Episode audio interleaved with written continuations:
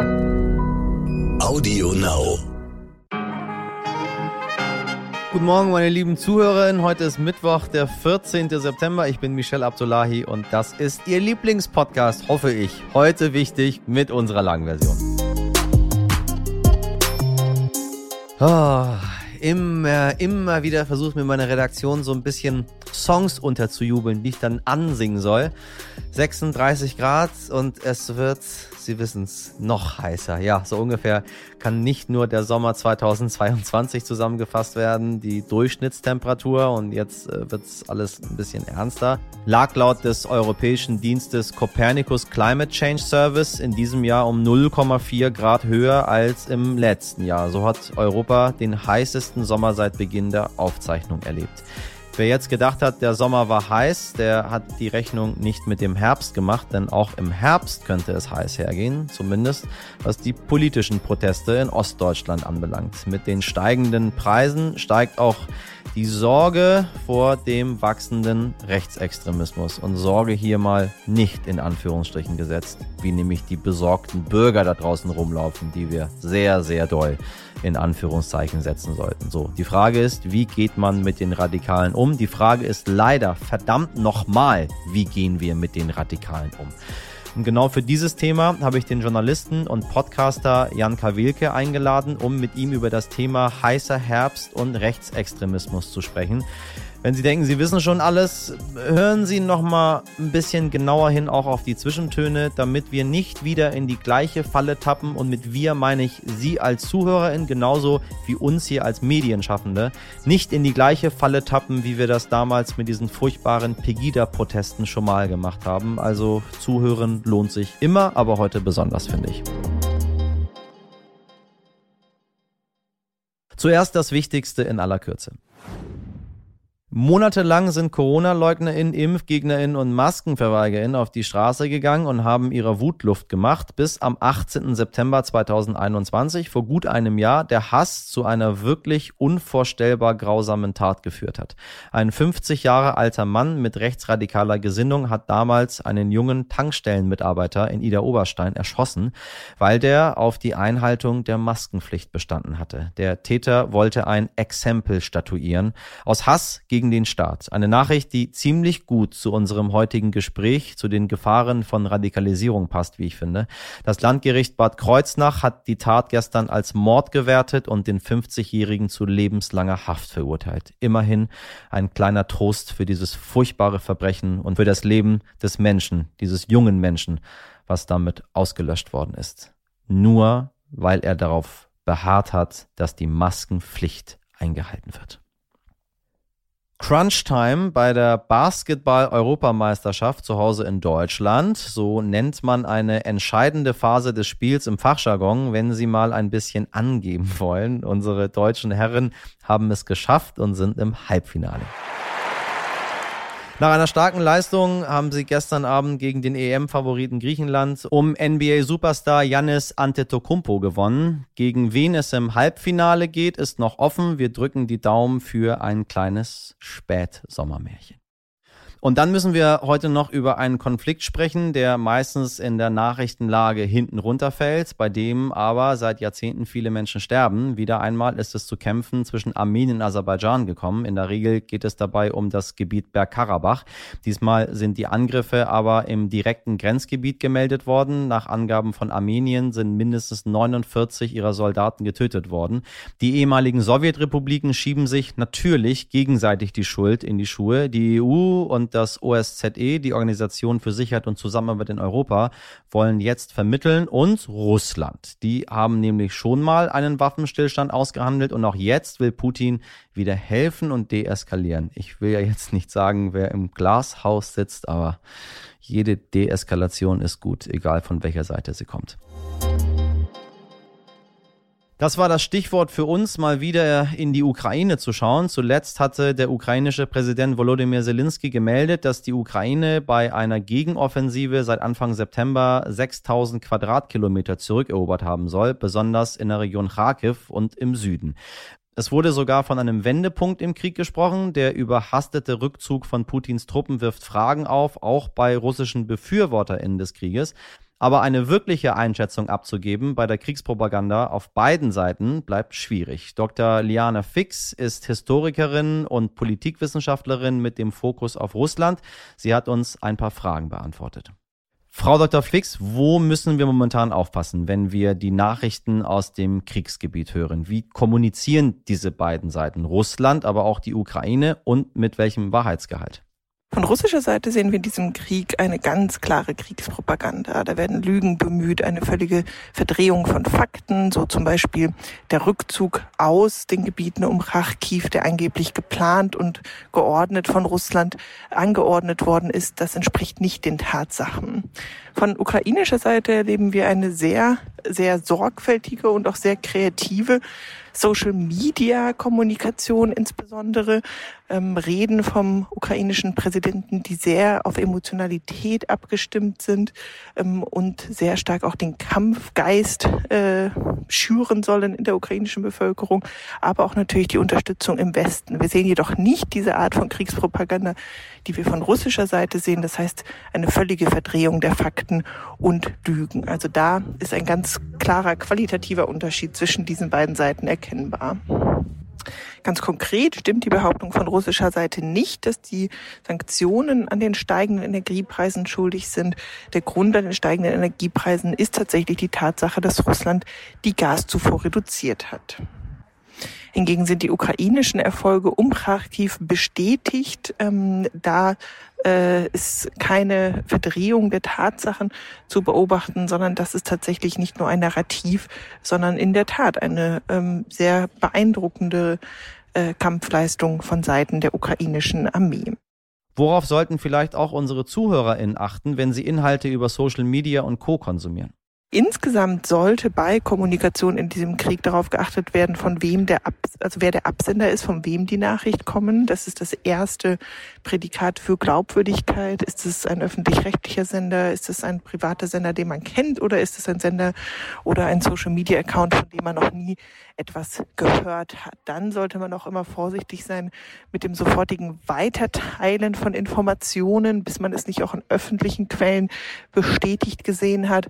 Insbesondere insbesondere Bilder von Kriegsgefangenen, die auf Social Media kursieren, dürfen nicht geteilt werden.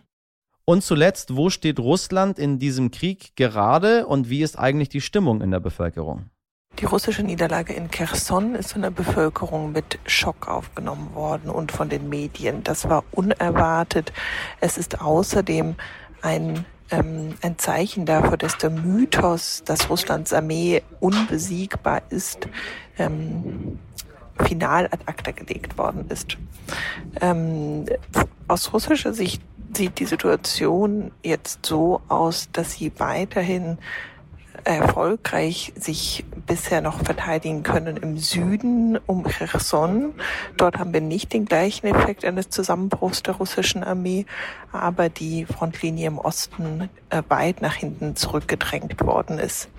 Ähm, die ukrainische Armee hat in wenigen Tagen mehr Gebiet zurückerobert, als die russische Armee in den letzten fünf Monaten sich in dem Gebiet dort erkämpft hat. Vielen Dank für diese Einordnung, Dr. Liana Fix. Und wenn Sie mehr von dieser klugen Stimme hören möchten, hören Sie gerne in Folge 331 rein, in der uns Frau Fix einen Einblick in den Kopf von Wladimir Putin gegeben hat.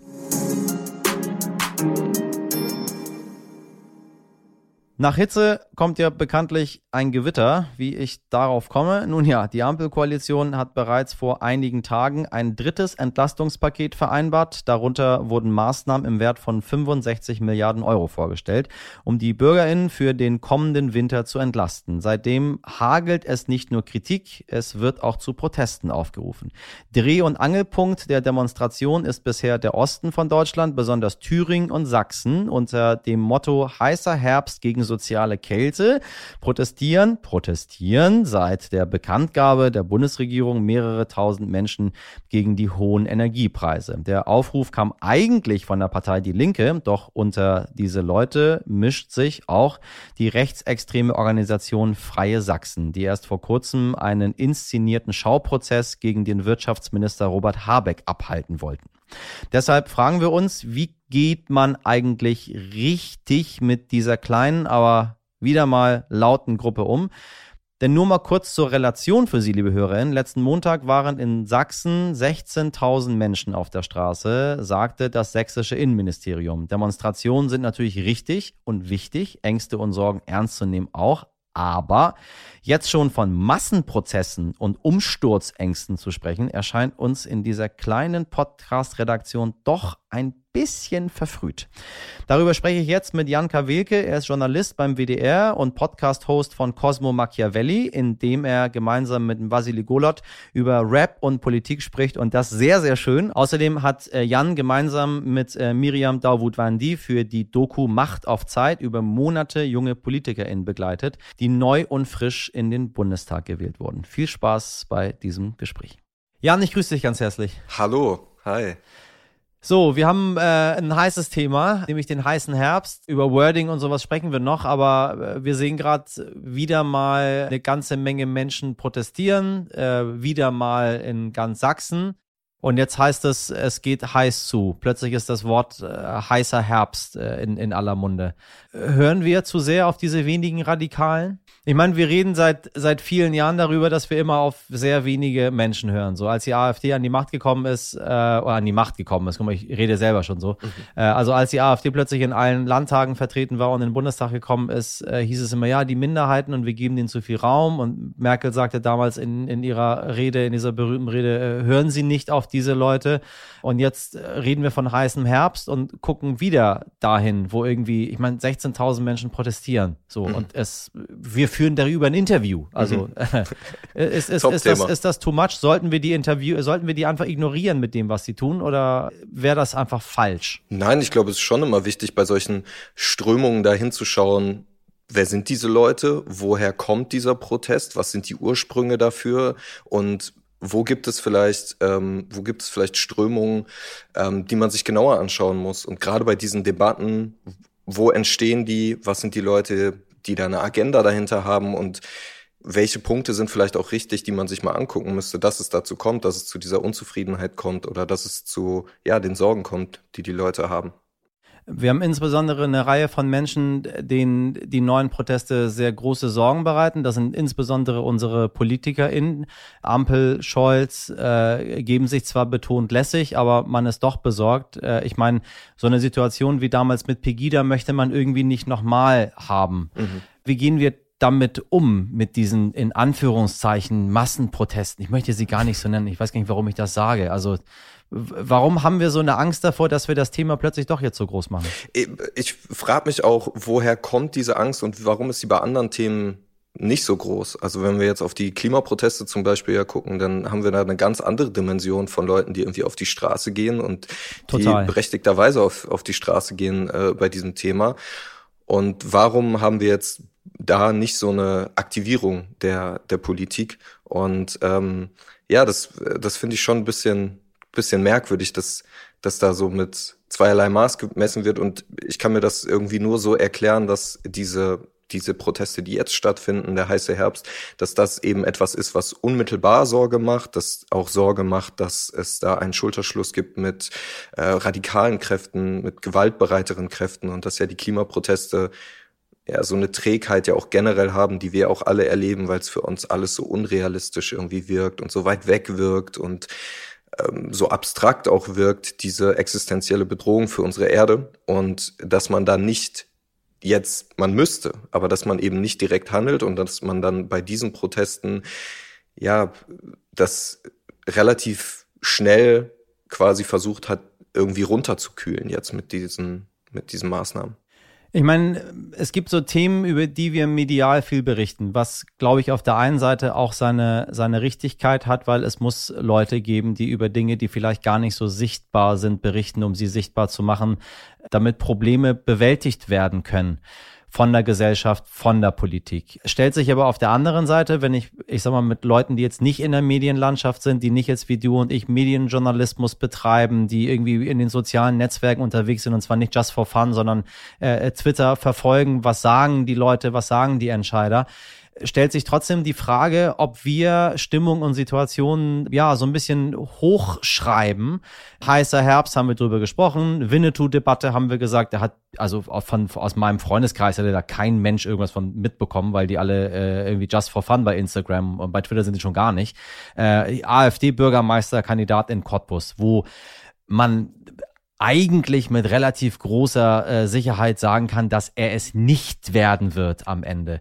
Ähm, wie können wir als Medienschaffende ähm, ja die, dieser die, der der Minderheit eine ausgewogenere Stimme geben, als immer so darüber zu schreiben und zu berichten, als würde die Welt jetzt morgen umge äh, äh, untergehen? Also ich finde das total äh, wichtig, sich anzuschauen, wer ist diese Minderheit und wie wird sowas vielleicht auch gesteuert, aufgegriffen, für bestimmte Zwecke äh, instrumentalisiert. Ähm, Michelle, du hast gerade diese Winnetou-Debatte angesprochen, die ja auch, ich bin da ein bisschen zwiegespalten, ja eigentlich aus dem richtigen Kern kommt oder vielleicht auch einen richtigen Impuls an einer bestimmten Se äh, Stelle gesetzt hat, dass man sagt, okay, Total. wir äh, setzen uns jetzt nochmal mit diesem rassistischen oder Rassismen verbreitenden Werk und auch Lügenmärchen, Lügengeschichten von Karl May irgendwie kritisch auseinander und wir lesen dann vielleicht unseren Kindern, obwohl uns diese Geschichte ja vielleicht selber so berührt hat, mich jetzt nicht, das bin eine andere Generation, aber die ältere Generation, wir setzen uns damit nochmal kritisch auseinander und packen vielleicht irgendwas anderes äh, dann äh, in, in den Bücherschrank und lesen was anderes vor. Ähm, aber dass wir uns an dieser Stelle dann äh, nochmal angucken, okay, warum wird das eigentlich aufgegriffen, was ja auch belegt ist jetzt wieder, welche Leute, welche populistischen Medien dieses Thema Thema gepickt haben, das massiv nach vorne geballert haben, um diese Ökonomie, diese Aufmerksamkeitsökonomie irgendwie anzu, anzutreiben und ähm, ja, einfach am Ende des Tages ja damit Geld zu machen und mit diesen, mit diesen Klicks und mit dieser Empörung dann äh, zu verdienen und die Politiker, die entweder nicht mehr so viel zu sagen haben oder ja eine, aus anderer Art und Weise irgendwie noch einen Geltungsdrang haben und sich dann nochmal mit diesen Büchern auf der Parkbank ablichten lassen müssen, damit sie sagen, hey, ich bin auch noch hier und ich bin auch noch äh, ja die Stimme des Volkes, die ja auch am Ende nur davon irgendwie profitieren wollen.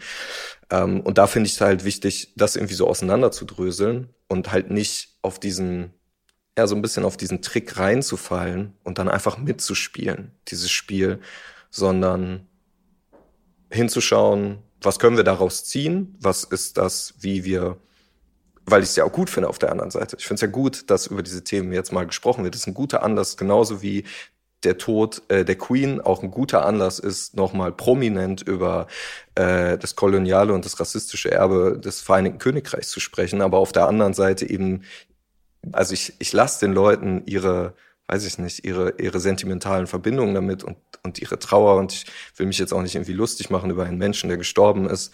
Aber das vielleicht als Anlass zu nehmen, nochmal über solche Sachen irgendwie auch prominent zu sprechen, statt das dann nur ähm, ja, wegzuignorieren. Ich meine, in den ganzen Fällen Queen, ähm, Winnetou, äh, Cottbus, äh, so da diskutieren wir. Wir haben die Debattenkultur, man mag sie mögen oder nicht mögen in Deutschland und dann wird halt darüber debattiert. Äh, nur haben wir aber Sorge vor Corona, wir haben Energiekrise, es wird kalt und mhm. so weiter und so weiter. Und dann haben wir Aktio gleich Reaktio, es laufen Menschen rum, äh, äh schreien und sagen, das geht also nicht weiter. Was macht die Bundesregierung? Äh, sie schustert dieses Entlastungspaket 3 zusammen im Wert von 65 Milliarden Euro. Und man möchte irgendwie diese Menschen beruhigen, weil die laut sind und schreien und sagen, hier, das geht so alles nicht weiter und es ist kalt und wir möchten uns das nicht verbieten lassen und ich möchte weiter heizen dürfen und was ist mit Corona und den Masken, dann wird plötzlich reagiert. Mhm. Nur hast du es vorhin angesprochen, wenn wir auf 2018, 2019 äh, zurückblicken, da haben sehr, sehr viel mehr Menschen auf wissenschaftlich basierten Fakten äh, versucht, wöchentlich mit Hunderttausenden draußen ja. zu zeigen, Leute, Klimakrise, äh, unser Planet, unsere Zukunft, da ist irgendwie nicht so viel passiert. Mhm. Und ich möchte das gar nicht so daher sagen. Ich habe mir das schon ganz genau angeguckt, mhm. zusammen mit meinen ganzen Kollegen äh, äh, nicht, dass es so ein Gefühl ist, wenn man immer denkt, wenn es um mich geht, macht ja niemand was, wenn es um die anderen geht, wird ganz viel gemacht. Nee, äh, wir reden jetzt davon, dass Atomkraftwerke wieder ans Netz kommen, wir verballern wieder Kohle ähm, und man sagt uns, ja, das muss jetzt so sein, weil sonst geht's nicht anders. Warum haben wir auf diese Hunderttausenden draußen, äh, die als, als Fridays for Future, als was auch immer auf die Straße gegangen sind, haben wir irgendwie nicht so wahrhaftig gehört und jetzt hat die Regierung panische Angst und ich habe das Gefühl, man möchte die Leute irgendwie beruhigen und sagen, hier habt ihr das Ganze, nimmt 300 Euro und, und, und sei still. So ein bisschen wie als, als die Mauer gefallen ist. Hier hast du 100 Mark und jetzt sei glücklich. Ja, ja, auch so ein bisschen für jeden. Also es ist ja jetzt auch nicht, dass da geguckt wird, die, die von Armut wirklich betroffen sind, dass die auch überproportional irgendwie entlastet werden und dass diese existenziellen Sorgen weggenommen werden, sondern dass irgendwie wieder so grundsätzlich an alle ein bisschen verteilt wird, dass auch alle ein bisschen ruhiger sind und dass wir auch ja nicht, weiß ich nicht, in irgendeine Neiddebatte wieder reinfallen, dass jeder so ein bisschen das Gefühl hat, ach ja, hier wird gerade was für mich auch gemacht. Ähm, und ich glaube, dass mit der Klimasache, dass das Ne? Das ist ein Protest, der wird vor allem von dann irgendwie jungen Leuten geführt und dann ja, greifen da, glaube ich, ganz viele solche Dynamiken, dass man, dass eben gesagt wird, ja, das sind hier die jungen Leute, das sind die naiven Leute, das sind die, die sowieso irgendwie, keine Ahnung, mit einem goldenen Löffel irgendwie aufgewachsen sind und sich ja, jetzt hier irgendwie ja. für so ein Scheinthema stark machen. Und ähm, ich finde es ja, ich finde, ich finde ja grundsätzlich gut, dass protestiert wird gegen Armut. Das ist ja sowieso so eine Sache. Wer geht gegen Armut eigentlich auf die Straße? Das ist ja jetzt, das ist ein Thema, wenn man jetzt in der Fußgängerzone jemand fragen würde, bist du gegen Armut oder auch gerade Kinderarmut natürlich irgendwie ein großes Thema, dann würden ja alle zustimmen und sagen, nee, äh, äh, natürlich bin ich dagegen und da muss man was machen und so weiter. Aber das ist kein Thema, was ich, was glaube ich so die Leute dazu aktiviert, selber auch laut zu werden und selber auf die Straße zu gehen. Ich habe da mal mit ähm, Sarah Lee Heinrich von den Grünen drüber gesprochen, die eben gesagt hat, so, das ist, das ist kein Thema, was jetzt, wofür die Leute irgendwie protestieren gehen oder für die, gegen die wahren Gründe auch da protestieren gehen, sondern ähm, ja, das, wie gesagt, ich drehe mich ein bisschen im Kreis, ist kein Thema ist, was was die Leute so richtig aktiviert. Na, ich meine, es geht ja so noch einen Schritt weiter, wie wir als Gesellschaft mit Radikalisierung und mit, ähm, mit Aggression umgehen, wenn wir so ein bisschen tiefer stapeln, mhm. das Ganze. Wir haben bei den KlimaaktivistInnen haben wir Leute, die sich irgendwie an eine Straße kleben oder an einen Baum. Äh, und dann haben wir die Querdenker, brauche ich gar nicht anfangen zu erzählen, was da los war und wer da alles mitmarschiert ist und was da alles passiert ist. Ja, so. auch in den Folgeeffekten dann, ne? was daraus noch. Mit den Folgeeffekten, ja. so ist es. Warum gehen wir so unterschiedlich als Bevölkerung mit, mit Aggression um? Es, es geht mhm. einfach nicht in meinen Kopf, dass wir, dass wir versuchen, die Querdenker zu verstehen mit allem, was geht und bei den Klimaaktivisten äh, musste man sich irgendwelche lapidaren Sprüche äh, vom, äh, von Herrn Lindner damals anrufen, so überlass das mal den Profis. Ich meine, das ist ja ein Riesenunterschied. Aber beides wird so getan, als wäre es eine maximale Aggression gegen den Staat und die einen beruhigen wir mal und die anderen sind Idioten. Wie können wir dieser, wie können wir dieser Dynamik entgegenwirken? Hm. Ja, das ist wahrscheinlich, das ist die große Frage. Also na, auch ich, medial meine ich, ne? Also ja, auch als wir als Journalisten. Also was können wir dagegen tun? Also ich glaube, das ganz große Thema und was halt in die Köpfe von den Leuten rein muss und was, glaube ich, auch in unsere Köpfe rein muss, erstmal, damit wir es weitergeben können, ist die ökologische Gerechtigkeit, ist auch ökonomische Gerechtigkeit. Das heißt, wenn wir an diesen herrschenden Verhältnissen der Ungleichheit zwischen Arm und Reich kann, man kann es ja selber nicht mehr hören, so, aber es ist einfach, Absolut. wenn wir nicht an Thema Umverteilung arbeiten als allererstes, und das wurde jetzt auch gerade wieder von diesem Club of Rome irgendwie zusammengestellt, das sind die wichtigen Punkte. Und das ist kein, das ist kein Hexenwerk. Das ist keine Zauberkunst. Ja, das also sagen ich, die alle. Wenn ich diese Sachen, auch. Ja, ne? ja, ja, ja. wenn, wenn, wenn, wenn ich diese, ne, wenn ich durch meinen Twitter-Feed gucke, mir die Nachrichten angucke, ich bekomme gerade in den letzten Monaten immer mehr das Gefühl, irgendwie so, wir schaffen es nicht mehr. Das ist durch das Thema. Ein sehr bedrückendes Gefühl. Und trotzdem auf der anderen Seite gibt es ja Leute, die Lösungen anbieten. Und es sind keine Lösungen, für die wir jetzt alle uns irgendwie ein Bein abreißen müssen. Es ist ja sowieso ein großes Problem, dass dieser ganze Klimadiskurs auf so individuelle Verantwortung gepusht wird, dass wir uns jetzt ändern müssen. Wir müssen nur etwas an unserer Gesellschaft ändern und an der Politik, die wir machen in dieser Gesellschaft. Und wir müssen massiv umverteilen. Und da geht es jetzt auch nicht um den Mittelständler, der sich irgendwie was aufgebaut hat und dem das was weggenommen wird oder demjenigen, der irgendwie ein Haus geerbt hat oder was auch immer. Da geht es um die Leute, die sich irgendwie, weiß ich nicht, äh, eine super Yacht äh, nach der nächsten kaufen und damit halt CO2 rausballern, was wir in, weiß ich nicht, wie, also ich glaube so eine, ich habe es jetzt nicht original im Kopf, aber so eine super reichen Yacht von irgendeinem so Oligarchen, die dann so viel verbraucht wie ich in 17.000 Jahren oder so. Und dann wird trotzdem immer noch die ganze Zeit so getan, als müsste ich jetzt auf Plastiktüten verzichten. Mache ich auch gerne, ist gar kein Problem, aber vielleicht weniger auf Plastiktüten verzichten und dafür mehr Druck auf die Politik ausüben und weiß ich nicht, Abgeordneten schreiben oder äh, von uns, ne, als unsere Verantwortung jetzt als Medien schaffen, das mehr als die Lösung auch anbieten, weil das einfach die Lösung ist, meiner Meinung nach. Du hast in deiner Doku Macht auf Zeit junge Politiker über Monate begleitet. Sehen, sehen die Sorgen anders als ihre etablierten Kolleginnen? Oder haben Sie andere Sorgen? Ist das, also das ist, ist ja schon interessant zu, herauszufinden, was denkt da so ein Friedrich Merz und was denkt da eine Aminata Touré, ne?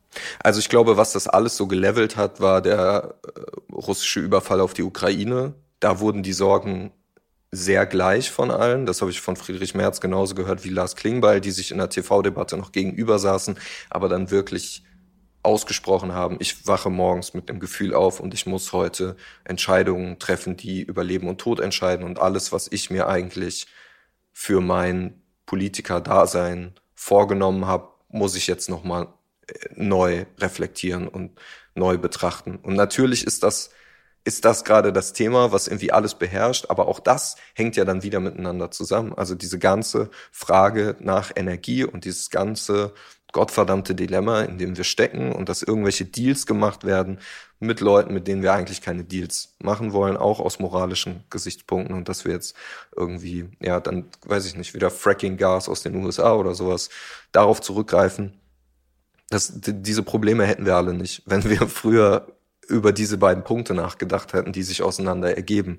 Also soziale Gerechtigkeit und äh, Klimagerechtigkeit. Wie guckst du auf den Herbst? Ja. Also heiß wird er auf jeden Fall werden. Sorgenvoll. Das hat aber nichts heiß mit der wird, AfD zu tun. Das wird er auf jeden Fall werden. Ja, also ich meine, man merkt's ja.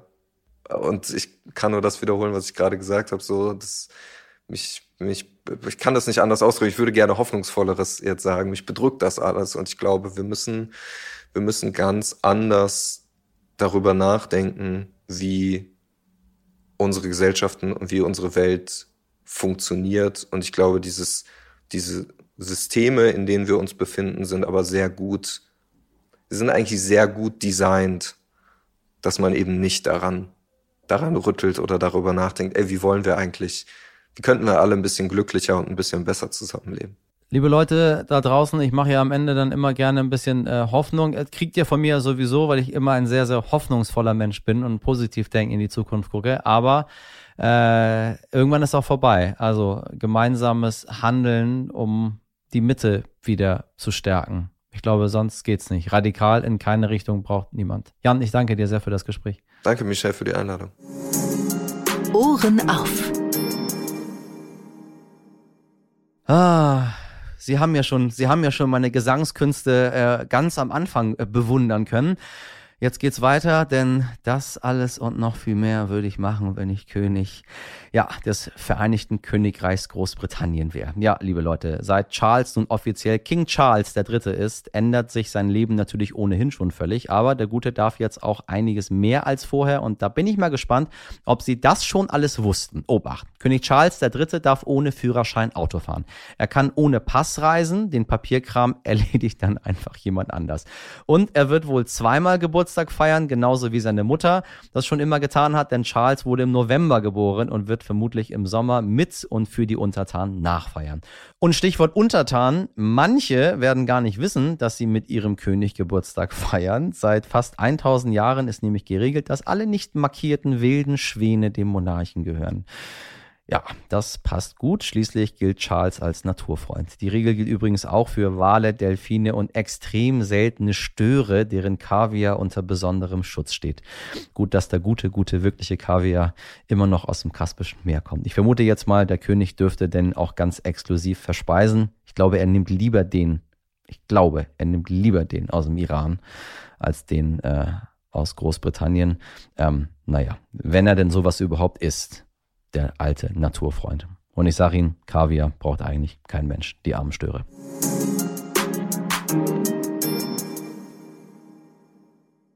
Wissen Sie was, liebe Zuhörerinnen, egal ob Sie Königin in sind oder nicht, feiern sie doch auch einfach zweimal Geburtstag. Oder entscheiden, dass alle Enten Deutschlands ab jetzt ihre Untertanen sind. Ich bin mir sicher, die freuen sich. Das mache ich ab jetzt. Alle Enten Deutschlands gehören ihm und feiern mit ihnen Geburtstag. Quark, quark. Bei Rückfragen zu den königlichen Kuriositäten oder unserem Gespräch, Anregungen, Kritik melden sich gerne wie immer und heute wichtig at stern.de. In der Redaktion heute für Sie im Einsatz unsere Queens und Kings, Mirjam Bittner, Dimitri Blinski, Laura Chapo, Jennifer Heinzel und Carla Wöllner. Produziert wurde diese Folge von Lia Wittfeld. Einen wunderschönen Tag. Bis morgen um fünf. Machen Sie was draus. Ihr Michel Abdullahi.